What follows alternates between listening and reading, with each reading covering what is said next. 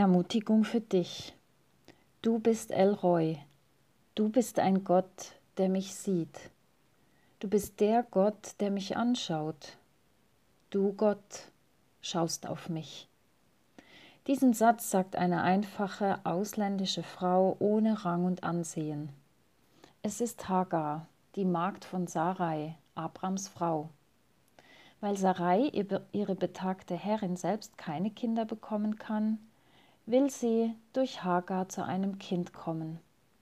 Hagar wird schließlich von Abraham schwanger und ist so stolz darauf, dass sie ein Kind erwartet, dass sie gegenüber Sarai überheblich wird. Eine Schwangerschaft bzw. ein Kind gaben einer Frau zur damaligen Zeit Wert, Würde und Ansehen. Der Konflikt zwischen der Magd und ihrer Herrin wird jedoch so groß, dass Hagar schließlich in die Wüste flieht, in Richtung ihrer alten Heimat Ägypten. Mitten in ihrer Wüste greift Gott durch seinen Engel ein. Gottes Engel findet die Geflüchtete bei einer Wasserquelle. Obwohl Hagar Gott nicht gerufen oder gesucht hat, wird sie von Gott gefunden. Gott hat sie im Auge, im Blick. Er begleitet sie. Er ist für sie da. Gott zeigt Hagar, dass sie ihm wichtig ist, dass er an ihr und ihrer Geschichte interessiert ist. Er fragt sie und hört ihr zu. Der Engel fragt, wo kommst du her und wo willst du hin? Er lädt sie sozusagen zu einer Standortbestimmung ein. Er gibt ihr die Möglichkeit, ihre Geschichte ehrlich zu erzählen, ohne sie zu beschönigen, und Gott die Wahrheit ihres Lebens anzuvertrauen.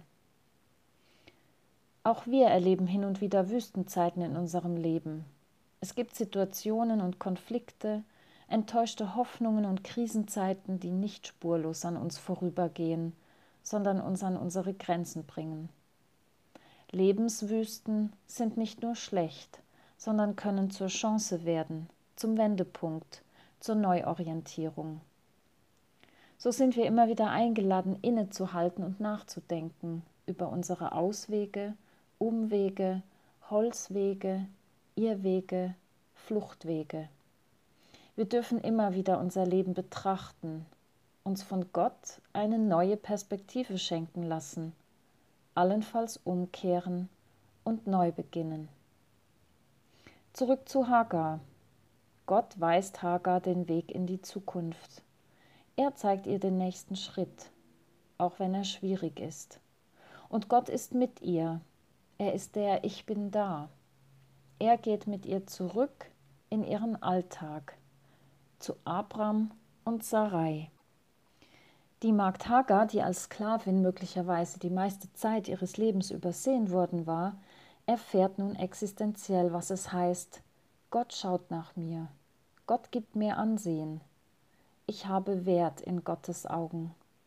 Durch Gott bin ich eine Angesehene. Ich weiß mich nun geborgen, denn jemand schaut nach mir. Ich kann nun auch zu Sarai zurückgehen in meine schwierige Alltagssituation und das ertragen, denn ich weiß, dass Gott mich wertschätzend anschaut, dass er nach mir schaut und sich um mich sorgt. Und Hagar gibt Gott einen Namen, sie nennt ihn El Roy. Du bist ein Gott des Sehens. Du bist der Gott des Schauens. Du bist ein Gott, der mich sieht. Du Gott siehst mich an.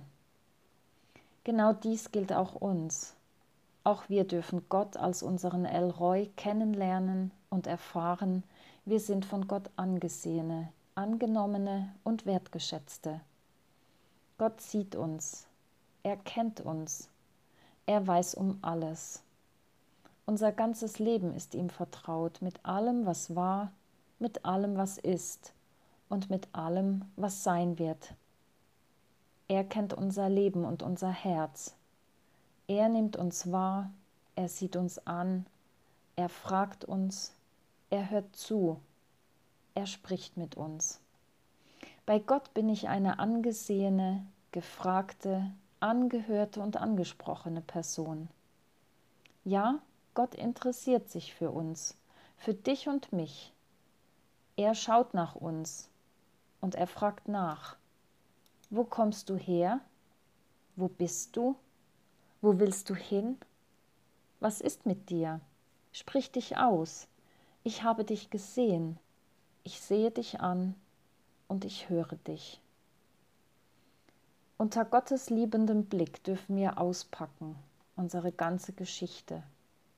Unter Gottes liebendem Blick dürfen wir weitergehen als Angesehene in eine Zukunft, die in seinen Händen liegt.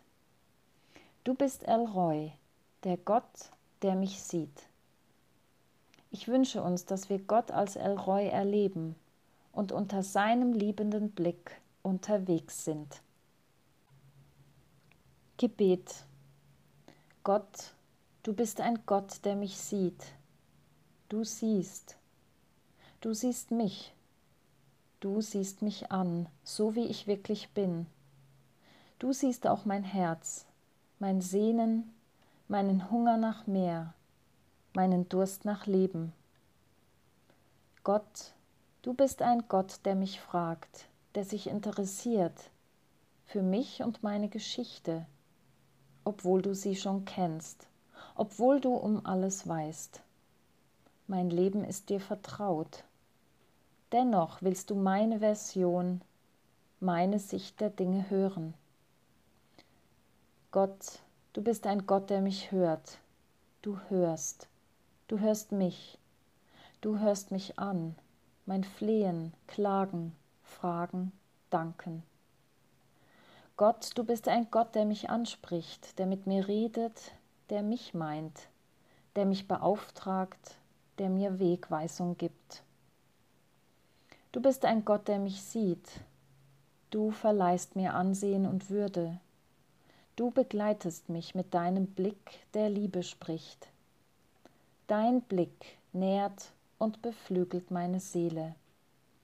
Dein Blick lässt mich leben. Durch dich wurde ich, bin ich und werde ich. In deinen Augen bin ich kostbar und wertvoll, wertgeachtet. Du bist ein Gott, der mich sieht. Du bist ein Gott, der sieht.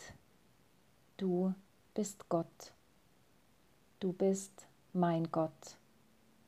Amen.